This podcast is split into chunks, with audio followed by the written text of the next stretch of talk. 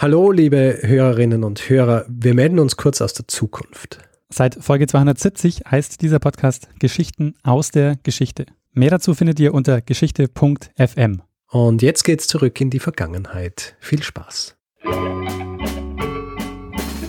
Lernen ein bisschen Geschichte.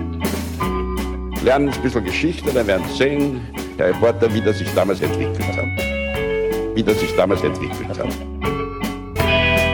Hallo und herzlich willkommen bei Zeitsprung, Geschichten aus der Geschichte. Mein Name ist Daniel. Und mein Name ist Richard. Ja, und ähm, wir sind zwei Historiker und wir erzählen Woche für Woche eine Geschichte. Und wir sind bei Folge 57 angelangt. Letzte Woche, Richard, habe ich eine Geschichte erzählt. Kannst du dich ja. noch erinnern über was? Ja, sicher, über Piggly Wiggly. Richtig. Und jetzt ähm, bist du dran. Ja, ähm, dieses, äh, die, diese Woche werden wir, nachdem wir die letzten, die letzten paar Folgen sind wir ziemlich viel so in diesem Zeitraum äh, Ende 19., Anfang 20. Jahrhundert äh, äh, gewesen. Ja. Oder vielleicht schon tiefer im 20. Jahrhundert. Und darum heute kehre ich äh, zurück in meine Lieblingsepoche. Ah, ja? Mittelalter ins Mittelalter.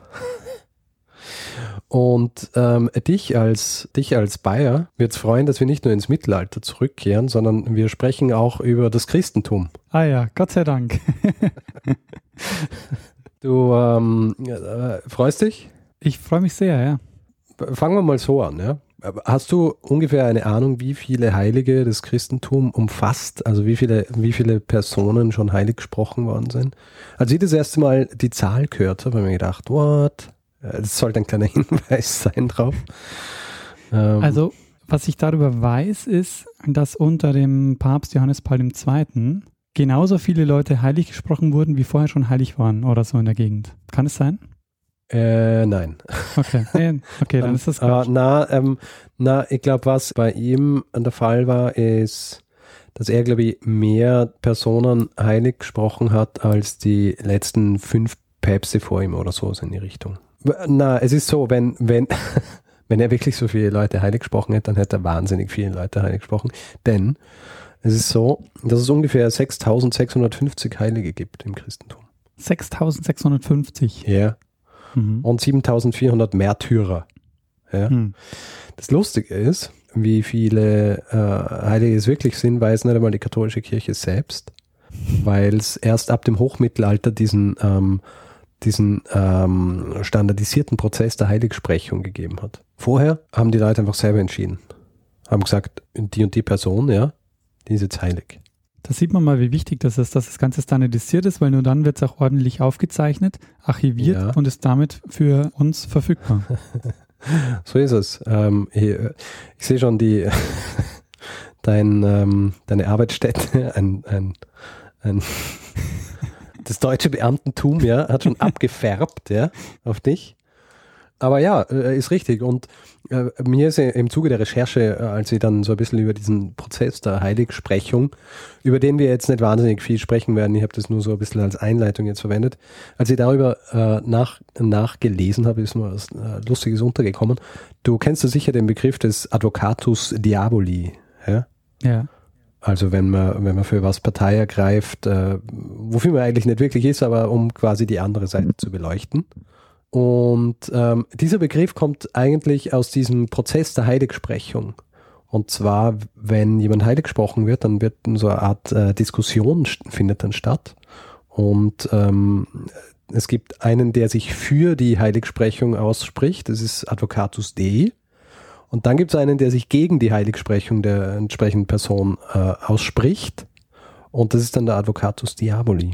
Es geht nicht wirklich nur um Heilige, sondern es geht um was ganz Bestimmtes, von Heiligen. Und zwar, ähm, Heilige werden ja verehrt, ja. Das ist ja die Natur des, der, der Heiligen, ja, mhm. dass sie, dass äh, sie heilig gesprochen werden, damit sie dann verehrt werden können und ihnen auch gewisse Dinge zugesprochen werden können.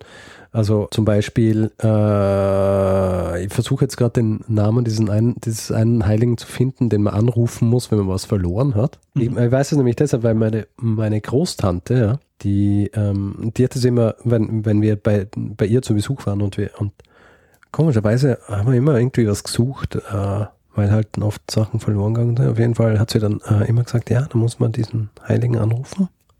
Und dann findet man das. Und dann hat sie immer eine Geschichte erzählt, dass sie einmal irgendwie einen Schlüssel in einem Feld oder so verloren hat. Dann hat sie ihn angerufen, dann hat sie einen Schlüssel gefunden. Ja, jedenfalls, die Heiligen werden verehrt. Und ähm, was, was ist richtig cool, wenn man jemanden verehrt? Münzt man es auf die heutige Zeit um. Ja? Äh, so dass unser jüngeres Publikum auch versteht. Stell dir vor, du bist Fan von einem äh, YouTuber. Ja? Weißt du, was ein YouTuber ist? YouTuber, das ist diese Plattform mit den Videos, ne? Ja, ja, aber ein YouTuber, ein YouTuber ja, ist halt jemand, der berühmt ist auf YouTube. Ja, ja, ja. ja. Und ähm, du bist ein richtiger Fan davon, du verehrst ihn, ja. Und eines Tages ist ein Konzert oder so ein Auftritt, weil die haben ja wirklich Konzerte, weil sie können ja nicht singen oder sonst was. Sie sind einfach Leute, die Videos machen. Deswegen sind dann so Events, wo die alle kommen und sich auf der Bühne stellen und mit den Leuten reden. Und du gehst dorthin und dann bist du backstage und äh, er geht so an dir vorbei und ähm, alle Leute, äh, also Riesenaufruhr und du schaffst es, äh, ihn so festzuhalten und er reißt dich dann los, aber du kannst äh, ein Stück seines T-Shirts abreißen und dann hast du ein Stück das du dann so direkt quasi anbeten kannst. Und ähm, in diesem das, Fall, ja. Das verkaufe ich dann auf Ebay. das könntest du auf Ebay verkaufen. Für teuer Geld. Oder du könntest das machen, wie es äh, die, die katholische Kirche dann äh, immer gemacht hat und äh, das nehmen und in äh, irgendwas verpacken und in einen Altar einbauen zum Beispiel. Ja? Also Reliquie quasi. Richtig. Und das Ganze nennt man dann eine Reliquie. Und in dieser Folge geht es um Reliquien und es geht äh, nicht nur um es geht nicht um generell Reliquien, sondern es geht um ganz bestimmte Reliquien einer ganz bestimmten Person. Das ist ein geiles Thema. Ähm, so, Reliquienhandel ist cool. Ja, leider, äh, leider nicht wirklich äh, Reliquienhandel. Darauf gehe ich gar nicht wirklich ein. Ihr werdet noch ein bisschen über Reliquien sprechen und dann springe ich eigentlich gleich schon zu der Person, äh, um die es geht und um deren Reliquien es geht. Also Jesus. Ja? Nein, nicht Jesus von Jesus gibt es ja eigentlich, aber darüber kommen, da, da komme ich auch gleich dazu. Okay. Von Jesus kann es ja nicht wirklich äh, äh, Reliquien erster Klasse geben. Also erster Klasse heißt, äh, die sind wirklich von seinem Körper. Genau, die sind vom Körper. Und warum kann es das nicht geben? Naja, weil sein Körper ist Ein ja, katholischer Glaube, ja. Weil sein Körper ist ja aufgefahren in den Himmel. Richtig, aufgefahren in den Himmel. Und deswegen kann es von einer anderen Person auch keine Reliquien erster Klasse geben. Wer ist das? Äh, von der Maria, also von seiner Richtig. Mutter. Auch die ist aufgefahren in den Himmel, wo sie jetzt sitzt, zu Rechten Gottes, oder? Mhm, genau, ja. Naja, ähm, du hast von Jesus und äh, von, von Reliquien Jesu gesprochen. Ich habe mir überlegt, weil ich eben nicht über Reliquien Jesu sprechen werde, werde ich, oder diese Geschichte nicht um Reliquien Jesu geht, ja, werde ich trotzdem noch kurz über die Reliquien Jesu sprechen, nur weil es so interessant ist. Du, ähm, wie schon äh, geklärt, ja, äh, es kann eigentlich nicht wirklich Reliquien erster Klasse geben. Allerdings gibt es doch welche. Ja? Und zwar sind es diese Teile seines Körpers, die eventuell schon abgegangen sind, bevor er in den Himmel aufgefahren ist. Zum Beispiel sowas wie Haare. Richtig, Haare zum Beispiel oder auch die Nabelschnur. Milchzähne, auch Jesus hat Milchzähne gehabt. Ja? Ähm, ganz äh, speziell natürlich auch die äh, bei der Beschneidung entfernte Vorhaut und ähm, das bei der Passion vergossene Blut. Hm, mhm. Da kannst du dir vorstellen, da kann man, glaube ich, hat man, glaube ich, ganz gut Geld gemacht damit, ja? mit, dem, äh, mit dem Verkauf solcher Reliquien, weil ähm, noch viel einfacher eigentlich an sowas ranzukommen als an echte Gebeine, ja? also Körper, der ganze Körper. Ähm, ja, das sind, die, äh, das sind die Reliquien erster Klasse von Jesus. Und es gibt natürlich auch Reliquien zweiter Klasse, die dann nicht wirklich der Körper sind, aber Dinge, die quasi mit seinem, mit seinem Körper zu tun gehabt haben, beziehungsweise mit seiner, mit seinem äh, Werken und äh, was auch er immer so gemacht hat. Zum Beispiel quasi das Beste überhaupt. Dornenkrone. Dornenkrone und das Kreuz natürlich. Ah, das ja. heilige Kreuz. Ähm, ich habe das vor Ewigkeiten einmal gehört und äh, ich habe jetzt ähm, während meiner äh, ausgiebigen Recherche habe ich es trotzdem nicht mehr gefunden. Also irgendjemand einmal äh, so gemeint hat, dass wenn man all diese all diese Stücke des Heiligen Kreuzes, die in, äh, in diesen Kirchen auf der ganzen Welt als Reliquien lagern, wenn man die zusammenbauen würde, ja, um dieses Kreuz zu bauen, könnte man könnte man 500 Kreuze bauen. Ja. Das habe ich auch schon mal gehört, ja. Weil natürlich bei so einem Stück Holz, ja, und damals, als äh, der Reliquienhandel so geboomt hat, war die wissenschaftliche Methode natürlich noch nicht so fortgeschritten, dass man sagen hat können, hm, hör mal, dieses Holz, das ist keine 1500 Jahre alt, das ist keine 1300 Jahre alt, das ist äh, zwei Jahre alt. Und äh, darum äh, natürlich auch viel, ähm, viel Kreuz als, äh, als Relikt verwendet. Ähm, was es dann auch noch gibt, äh, sind zum Beispiel so diese Dinge, die beim Abendmahl verwendet worden sind.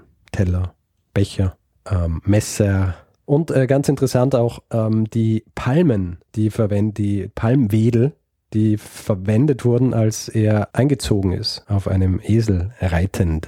Ähm, speziell auch, und das ist jetzt quasi, äh, es gilt auch als äh, Relikt, Reliquie, Reliquie ähm, äh, zweiter Klasse Jesu, ist äh, der Finger des Apostels Thomas, hm. den dieser angeblich dem Auferstandenen in die Wunde gelegt hat. Ähm, also niemand ist, äh, niemand ist sicher vor den äh, Reliquienjägern, wenn du auch nur die äh, geringste Verbindung zu Jesus gehabt hast, hast du aufpassen müssen, dass du dann nicht äh, irgendwie zerstückelt wurdest, ja, um äh, in Altaren äh, eingemauert zu werden. Der, über den wir jetzt sprechen werden, ja, unter anderem ist, äh, sind Teile seiner Gebeine auch in einer Kirche auf der Insel Reichenau. Die Insel Reichenau, kenne ich die? Kennst du? Ja. Bodensee. Kennst du nicht Bodensee? Ja, so ein Bodensee kenne ich. Drei, Dreiländereck. Kennst du nicht die Insel Reichenau? Nee, ich kenne nur Bodensee, aber Insel Reichenau sagt man nichts. Echt? Ja, aber das ist doch, das ist doch fast Bayern, nicht? Ja, das mag schon sein, aber ich kenne auch nicht Also ich, ich kenne jeden Ort in Vorarlberg zum Beispiel. es ist, ist es so, gehst du die Wette ein, du kennst jeden Ort in Vorarlberg? Ja, also ähm, ich war auch schon fast in jedem Ort in Vorarlberg, muss ich sagen. Also ich kenne sicher nicht alle Orte in Bayern. Also ich kenne sogar Orte in, in Vorarlberg, die so einen Namen haben wie Blons. Ja? Hm. Oder ich kenne den Ort Ludesch, aber auch den Ort Bludesch, weil die gibt es beide. Also ähm, ich kenne nur Bluden. Wenn das nicht, ja, das gibt es auch noch. Äh, ich kenne den Ort Götzis, aber ich kenne auch den Ort Göfis. Ja, ich glaube, wir schweifen noch. Ort, okay. Ähm, so, warte, äh, wo waren wir? Äh, bei bei äh, Insel Reichenau. Die Person, um die es geht, ja, beziehungsweise um deren Gebeine es geht, ist der heilige Markus. Denn es äh, gibt eine sehr interessante Geschichte, die sich rankt um eben die äh, Gebeine dieses heiligen Markus. Was weißt du über den Markus? Hm, ähm, ähm, nichts. Nichts, außer natürlich, was war er? Ah, ist es der, ist es der ähm, hier vom Evangelium? Ah ja, genau. Ein mhm. Evangelist. Ein bisschen was ähm, über das Leben des heiligen Markus, muss ich äh, sagen, habe ich ganz unzeremoniell äh, aus dem äh, heiligen Lexon, Lexikon äh, mir geholt, ja, diese Information, weil ich nicht über die entsprechenden, ähm, die entsprechende Sekundärliteratur verfüge. Deswegen ähm, hier jetzt nicht äh, groß Geschichte drumherum gezählt, erzählt, sondern nur ein bisschen Rahmen über ihn, ja. Markus, ursprünglich Jude, aber zum Christentum äh, bekehrt und ähm, wahrscheinlich unter dem Einfluss von Petrus. Petrus kennen wir. Einer der Apostel. Der Apostel, der, der, erste Bischof, der Petrus. Von ihm zum Christentum bekehrt und ursprünglich hat er als Dolmetscher äh, gewirkt, weil Petrus kaum äh, Griechisch gekonnt hat. Und ähm, ja, ja, ja, da passiert dann eben einiges. Die reisen zusammen herum, die beiden. Und ähm, der Markus hat dann eben das äh, Evangelium geschrieben, das Markus-Evangelium, benannt nach ihm. Und äh, die Grundlage dafür sind die Predigten von Petrus, die er in Rom äh, verfasst hat. Und äh, im Jahr 65 ja, zog dann Markus, wie das Heiligenlexikon schreibt, der Überlieferung nach, nach Alexandria und gründete dort die koptische Kirche. Und ähm, ich habe das jetzt relativ abgekürzt, sind wir schon äh, äh, am Ende seines Lebens, ja. Äh, denn als er Bischof von Alexandria war, wurde er von christenfeindlich gesinnten Einwohnern äh, direkt am Altar überfallen und sie haben ihn dann mit einem Strick um den Hals zu Tode geschleift. Hm. Ja, Im Jahr 68. Allerdings natürlich greift hier Gott auf äh, seine ganz besondere Art und Weise ein. Also nicht so, dass er ihn äh, rettet, ja, aber ein Unwetter hindert die Mörder dann daran, ihn zu verbrennen und äh, sein Leichnam ist unberührt, sodass äh, seine, ähm, seine Glaubenskollegen ihn dann äh, begraben können. Auf jeden Fall Markus, ja, der heilige Markus, stirbt in, stirbt in Alexandria im Jahr 68 und ähm, ist dann dort begraben. Seine Gebeine äh, sind dann dort in der, in, äh, werden dann dort in der, in der Kirche, in der Markuskirche begraben. Und äh, wir springen jetzt von, äh, von, diesem, von dieser Zeit, springen wir ein paar hundert Jahre weiter. Und zwar springen wir ähm, nicht nur zeitlich, sondern auch geografisch. Und äh, zwar springen wir an einen Ort, an dem das heutige Venedig liegt. Vielleicht ist dir bewusst, dass er der Markus der Stadtheilige Venedigs ist. Sag mal Markusplatz. Zum Beispiel. Oder Markus, Mhm. Markusdom. Und ähm, du fragst dich jetzt, hm, warum? Warum äh, Markus in Venedig? Äh, warum äh, ist der hier, der, der ist doch in Alexandrien oder in Alexandria ähm, verstorben? Was, äh, was sorgte dafür, dass er dann plötzlich zum Stadtheiligen wurde? Wahrscheinlich, weil seine Reliquien irgendwann dort aufgetaucht sind oder so. Oder irgendwie Ah. den Weg dorthin gefunden haben. Irgendwie den Weg dorthin gefunden. Du bist äh, sehr nahe dran. Ja? Mhm. Deswegen äh, erzähle jetzt einfach mal weiter, bevor du meine Geschichte zu Ende erzählst hier. Ja? Ist nämlich so, äh, so eben, wir sind Anfang 9. Jahrhundert ja, in Venedig. Damals hieß äh, Venedig allerdings noch nicht Venedig, sondern Rivus Altus, beziehungsweise Rialto, das wir Mhm. heutzutage als einen Stadtteil von Venedig kennen. Mhm. Ja? Ja. Und äh, damals schon, äh, Anfang 19. Jahrhundert, äh, 9. 9. Jahrhundert, hat sich äh, Venedig gerade so äh, schön entwickelt. Ja. Wir, wir sind ja in einigen anderen Folgen sind wir schon über Venedig gestolpert und immer wieder war klar, Venedig eigentlich, äh, also sehr großer Stadtstaat, sehr erfolgreich, was Handel und so weiter angeht. Und ähm, laut äh, äh, einer Quelle haben sie schon äh, 780 in Pavia gehandelt mit ähm, äh, damals Hauptstadt des italienischen Königreichs und haben äh, mit Waren unterschiedlicher Art gehandelt, Felle, Seide, Samt, aber auch Sklaven, die sie in Rom gekauft haben und dann in Afrika verkauft haben Mhm. und sind damit relativ schnell zu ziemlichem Wohlstand äh, gekommen. Aber Venedig hat im Vergleich zu, zu Rom und äh, anderen ähm, Orten wie Byzanz zum Beispiel ähm, ein großes Problem gehabt, nämlich dass sie keinen, ähm, wie soll ich sagen, mythologischen Unterbau gehabt haben. Ja? Also keine, keine, keinen Gründungsmythos, ja? wie zum Beispiel die beiden, äh, die beiden äh, Kinder, die von einer Wölfin großgezogen wurden, etc. Und dann Neapel gegründet haben. Und dann Neapel, Neapel und Florenz gegründet haben. Ja. Genau. Na, äh, auf jeden Fall diese beiden, ja, kennen wir, Rom und Rem. Jedenfalls haben sie versucht, äh, sich auch dann zum Beispiel, haben sie versucht, die Trojaner so ein bisschen als ihre Ahnen irgendwie so heraufzubeschreiben. Wir kennen das auch so von, von allen möglichen unterschiedlichen, eigentlich alle großen Herrschergeschlechter haben dann auch immer wieder versucht, alles irgendwie zurückzuführen auf, auf Römer oder auf Griechen oder vielleicht sogar auf Jesus. Aber sie, es hat irgendwie nichts gegeben, was dort wirklich so überzeugend war. Und ähm, eigentlich äh, daher haben sie sich an diesen, an diesen Markus äh, gewandt, weil der Markus, der ähm, der Sage nach, oder wie man halt so sagt, äh, in diesem Fall eher der, der Kirchengeschichte nach, ja, ist er ist er in dieser Gegend, wo Venedig äh, dann lag, ist er auch auf seinen Reisen mit Petrus vorbeigekommen und äh, angeblich, ja, ist ihm äh, dort ein Engel erschienen. Angeblich ähm, äh, hat dieser Engel ihm dann auch geweissagt, dass irgendwann einmal seine Gebeine hier ruhen werden. Andere sagen auch, dass er, als er durchgereist ist, dort, dass er an diesem Ort eine Kirche gesegnet hat und dass das der Grund ist, warum er eigentlich äh, dort liegen sollte. Ja. Aber auf jeden Fall, ähm, das waren, sind so zwei dieser, dieser Beweggründe gewesen, warum die Ven Venezianer gedacht haben, okay, es wäre sinnvoll, dass ähm, er eigentlich bei uns liegt. Und ähm, jetzt ist es so, dass ähm, das Ganze dann relativ, ähm, relativ zufällig äh, so passiert ist, dass ähm, eben im Jahr, ich glaube, ich weiß es gar nicht, wann sie, ich weiß, wann sie angekommen sind, aber auf jeden Fall so ums Jahr 828 rum, ja, oder 827 eher, ähm, zwei äh, Kaufleute in Alexandrien waren, ja.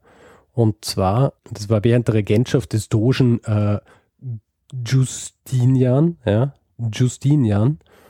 Und ähm, zu diesem Zeitpunkt waren die, ähm, die beiden Kaufleute, beziehungsweise der Tribun Buono di Malamocco und äh, ein gewisser, gewisser Rustico di Torcello, ja, waren in Alexandrien, waren dort mit ihren vollbeladenen Schiffen und ähm, interessanterweise, laut einer Quelle aus dem 11. Jahrhundert hat es zu diesem Zeitpunkt ein Embargo äh, gegeben. Ja? Also, dass nicht mit äh, den ähm, muslimischen Ägyptern in Alexandrien Handel betrieben werden darf. Sie sind trotzdem dort gewesen und ähm, haben dort, wie es so ihre, also so die, die Gepflogenheit war, wenn sie dort waren, haben sie in der Kirche des Markus äh, gebetet. Und ähm, da muss man dann wissen, dass zu dieser Zeit der Kalif in Alexandrien einen neuen Palast bauen lassen wollte.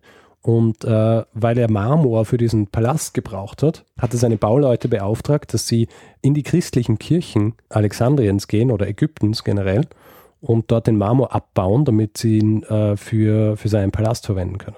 Und mhm. als nun diese beiden, nämlich äh, eben dieser Buono di Malamocco und Rustico di Torcello, in dieser Kirche waren, haben sich gleich die ähm, beiden Kirchenleute, äh, und zwar ein gewisser Priester Theodorus und ein Mönch äh, Stauratius, an sie gewandt und haben ihnen gesagt, ähm, die, die kommen hier und die wollen unsere Kirche abbauen, um diesen Palast zu bauen. Und äh, angeblich haben daraufhin die, äh, die beiden äh, äh, Händler gesagt, das ist ja ganz grauenhaft, dass, dass die die Kirche abbauen wollen. Und äh, ihr wisst ja, dass ihr in dieser Kirche was ganz Wichtiges habt. Und wir wollen nicht, dass das in die falschen Hände fällt. Ja? Deswegen äh, gebt uns das einfach und wir sorgen dafür, dass es äh, in Sicherheit kommt. Und äh, wenn ihr das macht, äh, dann wird unser Doge auch so erfreut sein, dass es für euch, ähm, sagen wir jetzt mal, finanziell äh, sich auch lohnen wird. Jetzt ist aber so, dass es nicht so einfach ist, äh, diese Gebeine einfach so aus Alexandrien rauszuschmuggeln, weil einerseits die christlichen Zöllner, die die Ausfuhr überwachen und die muslimischen, ähm, die äh, hätten natürlich was dagegen, wenn hier diese Gebeine rausgeschmuggelt werden. Ja?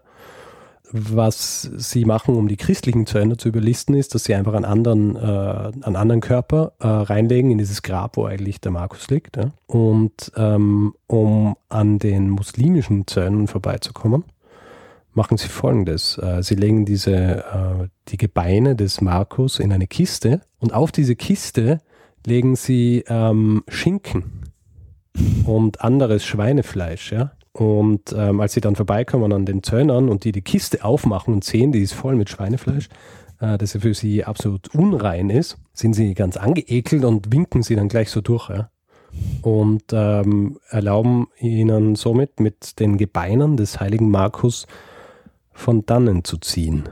Und äh, sie ähm, schiffen dann, ähm, also ver, verladen die Kiste auf ihr Schiff und machen sich am Weg zurück nach, nach Venedig. Und äh, wie so oft bei solchen Geschichten ist es natürlich so, dass äh, je, je öfter so erzählt wird und je länger es her ist, desto mehr Sachen kommen so dazu und, und desto mehr unterschiedliche Varianten gibt es dann auch. Ja. Also es gibt zum Beispiel eine, die, äh, die besagt, dass sie diese Kirchenleute nie um, um Erlaubnis gefragt haben, sondern dass sie die Gebeine einfach gestohlen haben. Ja? Und dann gibt es auch welche, wo es heißt, dass sie ihnen die Gebeine für 20 Goldstücke einfach so abgekauft haben und dass dann aber irgendwie äh, die den Körper ausgetauscht haben und zwar mit einer anderen Heiligen, der Heiligen Claudia, dass dann äh, ein komischer Parfumduft aus, aus der Gruft äh, gekommen ist und andere und christliche Gläubige dann dadurch angelockt worden sind und hingekommen sind und sie eigentlich aufhalten wollten und ein Sturm aber dann dafür gesorgt hat,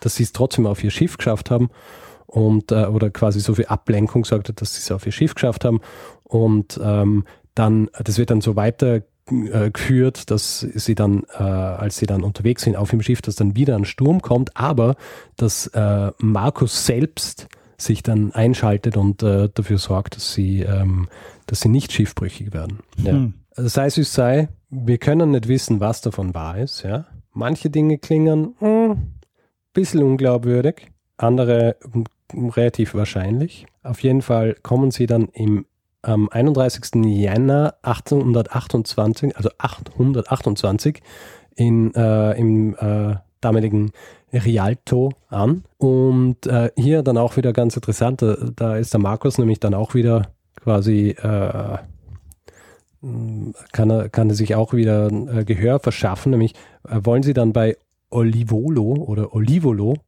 der Insel anlegen, auf der der Bischof äh, residiert. Aber Markus, Markus signalisiert ihnen, ich habe nicht rausgefunden, auf wie, wie er signalisiert. Auf jeden Fall schafft er es zu signalisieren, dass sie nicht dort äh, bleiben, dass er nicht dort bleiben will. Also tragen sie die äh, Gebeine des Markus zur Kapelle des Dogen. Und der Doge, der ähm, ist dann so, dass er äh, zuerst einmal den beiden äh, Händlern ver vergibt, ja, dass sie das Embargo gebrochen haben. Und ähm, er beschließt dann gleich einen Tempel zu bauen, beziehungsweise ähm, eine Kirche. Und ähm, sie bauen ihm dann auch wirklich äh, so äh, eine Kirche, die er dann allerdings dann im Jahr 976 niederbrennt, aber dann später quasi neu gebaut wird und daraus wird dann ähm, der Markusdom. Und äh, in diesem Markusdom äh, liegen die Gebeine noch heute. Noch kurz, um das abzuschließen. Ja. Markus liegt jetzt dort, nachdem er gestohlen worden ist. Und ähm, äh, seit 830 liegen eben auch ähm, im Kloster Mittelzell auf der Insel Reichenau im Bodensee äh, einige äh, seiner Reliquien, wurden dort auch hingebracht. Und ähm, ganz interessant, der Legende nach, ja, als der, der Markusdom gebaut worden ist, soll ein ähm, Arbeiter vom Gerüst gefallen sein. Allerdings hat er zu Markus gebetet und ist dadurch unverletzt geblieben. Deswegen ist der Markus auch der Schutzheilige der Maurer. Aber das heißt, die, ja. haben den, äh, die haben den dann damals nicht nur nach Venedig gebracht, sondern die haben den auch gleich verteilt und mal so ein bisschen. Offenbar, ja. Ja. Wenn du so, wenn so einen ganzen Körper hast, kannst ja, du wie ganz gut. Ganzer Körper. Also, ist, ab, äh, es sind 800 ey, Jahre halt, später. Ich meine, so viel von dem Körper ist da nicht mehr übrig. Ja, halt so also ein bisschen, ein paar Knochen. Ein bisschen halt. Knochen, ja. Äh, äh, ganz interessant auch, dass ähm, im Jahr 1968 ähm, anlässlich der 1900-Jahrfeier der Gründung der koptischen Kirche in Alexandrien ist äh, ein Teil der Reliquien wieder ähm, zurückgebracht worden und wird in der päpstlichen Markuskathedrale in Kairo verwahrt. Ähm, vielleicht auch noch ähm, wichtig, äh, der Bauernkalender, ja, den du sicher auch kennst. Ja. ja. Der Bauernkalender, der sagt äh, zum Markustag 25. April, sagt er, ist jetzt um den Markus warm, friert man drauf bis in den Darm. Okay, ja. also es ist gar nicht so gut, wenn es am 25. April warm ist. Na, sollte eigentlich äh, kalt sein, weil sonst mhm. wird es kalt. Ja, das ist die Geschichte von, ähm, von äh, den Gebeinen des Markus, die äh, gestohlen wurden. Ich, ich, bin deswegen draufgekommen, weil ich eine Sendung gesehen habe über Venedig und ähm, eben bei der, äh, beim Markusdom selber ist über dem Eingang ist so äh, ein Gemälde, wo diese, dieser Raub oder quasi diese List dargestellt ist, wo man eben so sieht, äh, diese Kiste und äh, wie die beiden, ähm, die beiden äh, muslimischen äh, Zöllner quasi so darüber gebeugt sind und ähm, sich dann, glaube ich, auch so ein bisschen angeekelt abwenden weil, weil dort der, der Schinken drin liegt. Wir hatten es mit dem Schinken ja schon öfter. Also ich glaube, du wolltest einfach nur eine Geschichte über Schinken erzählen. Ich habe wirklich, ich habe noch nie was über Schinken gemacht, wirklich. Obwohl ich ja mal angedroht habe, dass ich was über die Geschichte des Schinkens mache. Ja, aber so subtil bringst du es halt jetzt immer wieder mit rein. Das ist schon ganz gut. ja, der Schinken muss schon drin sein. Aber ich finde, es ja. war ein super schöner Bogen, also von irgendwie Gründung der koptischen Kirche, das finde ich auch sehr spannend, dass das ähm, von, mhm. von dem Markus, von dem heiligen Markus dann war und natürlich auch was über die Heiligen zu erfahren. Belassen wir es einfach dabei, ja, und machen wir einen Feedback-Blog. Ja, belassen wir es dabei, machen wir einen Feedback-Blog. Wer gerne Feedback geben will zu dieser oder anderen Folgen, kann das gern auf die unterschiedlichsten Arten und Weisen tun, nämlich zum Beispiel unsere Website zeitsprung.fm, wo unter jedem Beitrag kommentiert werden kann oder auch ähm, uns äh, über die E-Mail-Adresse anschreiben, feedback at zeitsprung.fm. Ansonsten haben wir noch Facebook, ähm, facebook.com slash zeitsprung.fm und äh, Twitter natürlich, wo der Daniel der Mestzner ist und ich äh, Stormgrass. Und natürlich, wer will, kann, und darüber freuen wir uns auch immer, Bewertungen auf iTunes abgeben oder eine Rezension verfassen. Ähm, ja, und dann gibt es natürlich noch die Möglichkeit, uns finanziell zu unterstützen über PayPal und über Flatter. Und wir bedanken uns diesmal bei Isabel und Henry. Vielen Dank. Vielen Dank. Ich glaube, äh, dann müssen wir jetzt äh, wie immer unseren Platz räumen für, ähm, für den einen. Gibt es von dem einen eigentlich auch Reliquien? Ich weiß nicht, ob es Reliquien erster Klasse gibt. Ja, wahrscheinlich nicht erster Klasse, aber so, wenn man hier in die SPÖ-Zentrale geht, da liegt wahrscheinlich schon so sein Stift oder sein, sowas. sein Stift. ja. ja, in, seinem, in seiner Vitrine. Genau. Irgendwo in einem Eck. Schon lange nicht mehr abgestaubt. Aber ja, wahrscheinlich. Müssen wir auch recherchieren. Das ist unsere Hausaufgabe. Bis zum nächsten Mal. Genau. Dann geben wir ihm dabei mal das Wort. Machen wir so. Also hier wie immer das letzte Wort. Bruno Kreisky. Lernen ein bisschen Geschichte. Lernen ein bisschen Geschichte, dann werden Sie sehen, der Reporter, wie das sich damals entwickelt hat. Wie das sich damals entwickelt hat.